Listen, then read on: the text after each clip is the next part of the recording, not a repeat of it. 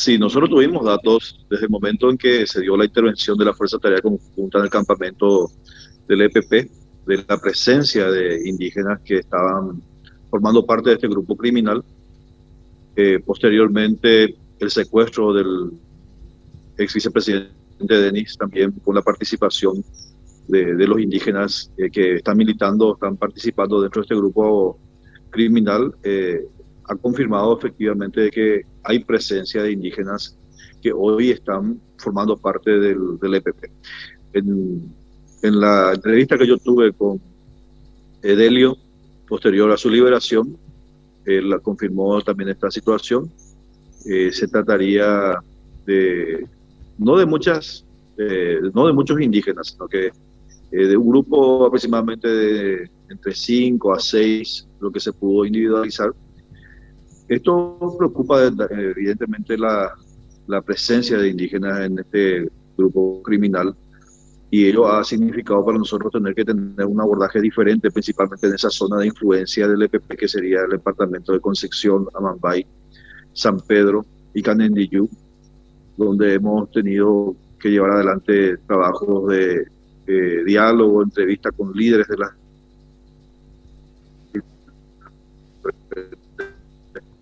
comunidades. Ninguna de estas información por uno de sus integrantes, evidentemente que también ante la eh, peligrosidad del manejo de la información y muchas veces estos hechos generan también eh, consecuencias con relación a, ellos. Eh, prefieren mantenerse en cautela, pero evidentemente que una de las situaciones que significa la incursión de indígenas hoy en el EPP es la falta de una mayor presencia del Estado también en esos departamentos, principalmente en las comunidades indígenas, y eso es lo que hoy queremos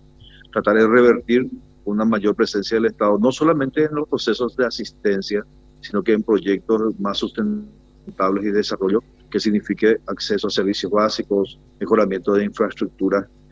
que también en cierta manera depende mucho de la disponibilidad presupuestaria. En este caso particular, el INDI es un, órgano rector con un presupuesto muy limitado, con recursos humanos muy limitados,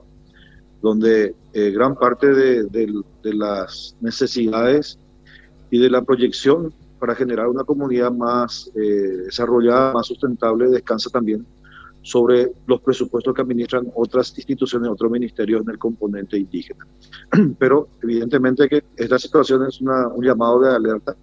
de que debemos de reforzar nuestra presencia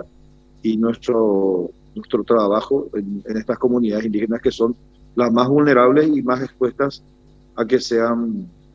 eh, también, eh, en cierta forma, arreados eh, para formar parte de, estos grupos criminales. O sea, por, lo que entiendo, eh, don Edgar, en relación a, estas personas que, son los autores del secuestro del señor Teodoro Antunes, eh, que también se las podría vincular o no, no lo sabemos, a lo que pasó con el ex vicepresidente Oscar Denis y Adelio Mendoza en su momento. ¿Tiene que ver, esta reacción tiene que ver por la falta de presencia y oportunidades del Estado, don Edgar? Bueno, hay varios factores realmente. Eh, hay varios factores entre ellos. Uno de, uno de ellos, y no podemos absolutamente eh, cubrir esa deficiencia porque hay una deuda histórica que viene arrastrándose de décadas con las comunidades indígenas. Uno de los factores, evidentemente, es tener una mayor presencia como Estado. Y eso significa seguimiento, eh, presentación de proyectos, eh, acceso a servicios básicos, entre otros. Pero también, evidentemente, que eh, la presencia de grupos criminales, sabemos que muchas veces también depende de la labor de, de, del organismo de seguridad. Nosotros manejamos informaciones muy limitadas con relación a, la inclusión del EPP en comunidades indígenas, porque principalmente esta labor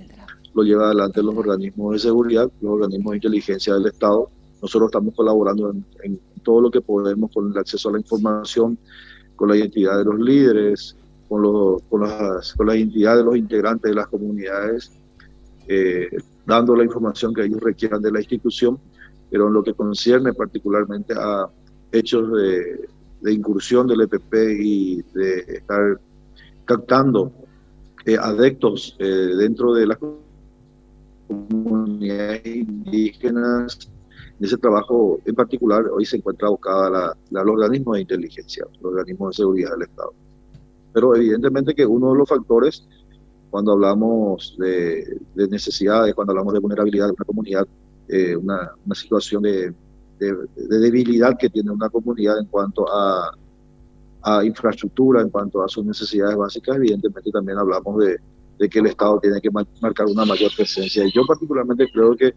los procesos de desarrollo abocados, abocados a, consolidar y a fortalecer las comunidades indígenas como producción, acceso a servicios básicos, asistencias también de, carácter humanitario, como la que brinda el INDI en, en, provisión de alimentos y otros programas que tenemos, es esencial para poder eh, tener una mayor presencia en esas comunidades y evitar de que ante nuestra ausencia, eh, hechos de esta naturaleza o grupos armados que pueden ofrecer una alternativa eh, supuestamente, entre comillas, de mejor calidad de vida para ellos, sea una opción para que ellos puedan formar parte de las mismas. Presidente, ¿cuánto es eh, el presupuesto anual del INDI? El presupuesto anual del INDI es cerca de 60 mil millones de guaraníes. Eh, ustedes saben que lo, el presupuesto en sí eh, no llega a una ejecución en un 100%. Uh -huh. Por darte un ejemplo, en lo que concierne a la compra de tierra, que es de 14 mil millones para este año, aún no se ha ejecutado. Eh, tuvimos un inconveniente, el, el COVID afectó también las eh, las arcas del Estado y también los desembolsos se han limitado en ese, en ese, en ese aspecto. Pero eh, gran parte de nuestro presupuesto va destinado a los procesos de asistencia, entrega de víveres principalmente y eh, en los pagos de las condenas que tiene el Estado paraguayo por parte de la Corte Interamericana de Derechos Humanos con relación a comunidades indígenas del Chaco y la ejecución de proyectos productivos y acceso a servicios básicos donde nuestra disponibilidad presupuestaria no supera más de los 4 mil millones de guaraníes en el año. Uh -huh. Y a partir de, también aparte de eso, el, los gastos propios de una institución, que son los gastos corrientes, eh, pago de salario, combustible, viáticos, porque somos una institución exclusivamente misional. Nuestra labor es más eh, en el campo, en el territorio, eh, acompañando a las comunidades indígenas en sus necesidades, por ejemplo, documentación, asambleas, eh, entre otros, como también la elaboración de proyectos y eh, asesoramiento que damos a las comunidades indígenas, que son 730 aproximadamente en todo el país, pero el INDI cuenta con una cantidad de funcionarios que no supera más del 60, y los que son eh, funcionarios de campo, eh, prácticamente un 40% más. ¿Cuánto necesita el INDI para poder sacar de las calles a los indígenas que vemos diariamente y también estos que están todavía eh, en sus lugares eh, no se metan en, en, en, actos terroristas o de secuestro, presidente?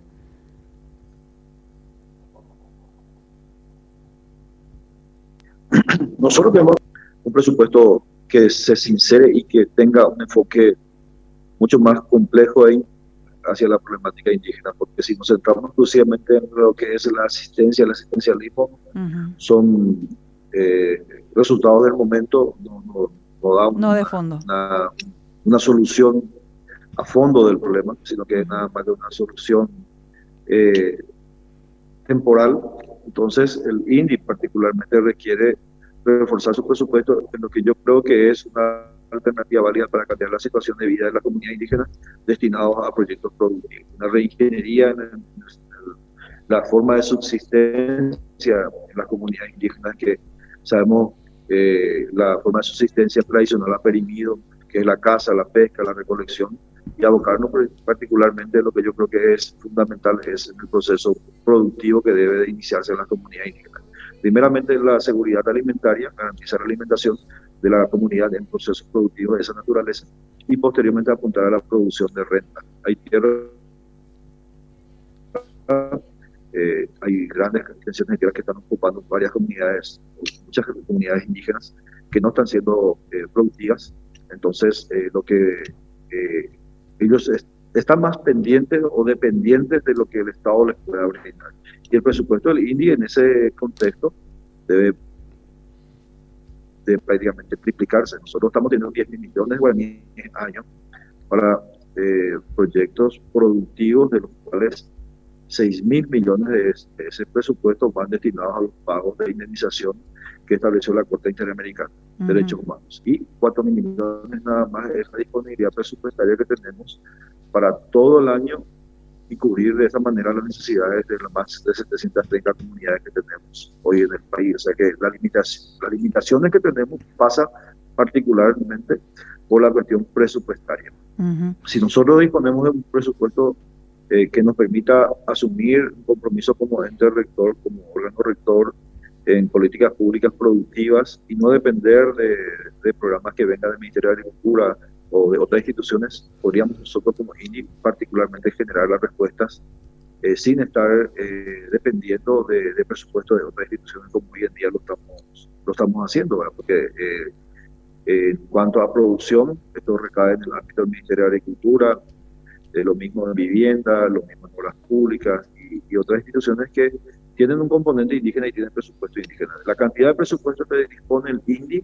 de la misma cantidad también de ese monto disponen otras instituciones para la ejecución de programas destinados a pueblos indígenas del país. Presidente, ya por último, y si me puede responder brevemente, ¿cuántas comunidades indígenas eh, están donde opera el EPP y de estas comunidades, ¿cuántas tienen escuela, tienen puesto de salud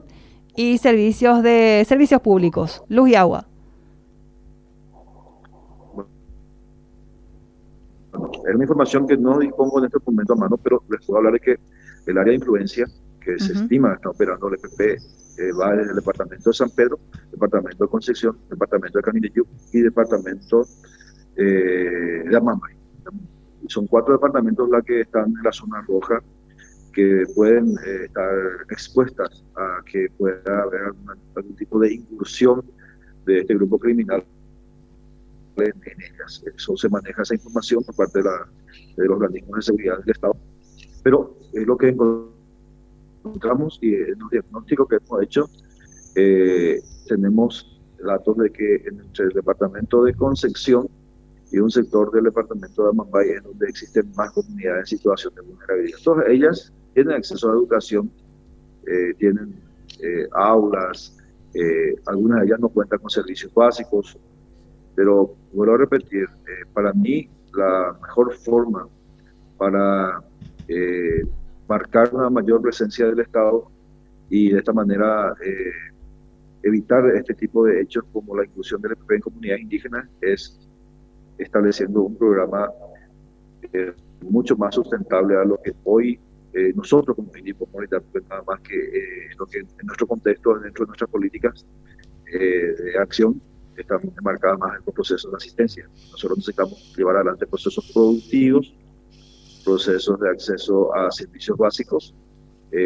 construcción de viviendas, acceso a los caminos a todo tiempo. Serían,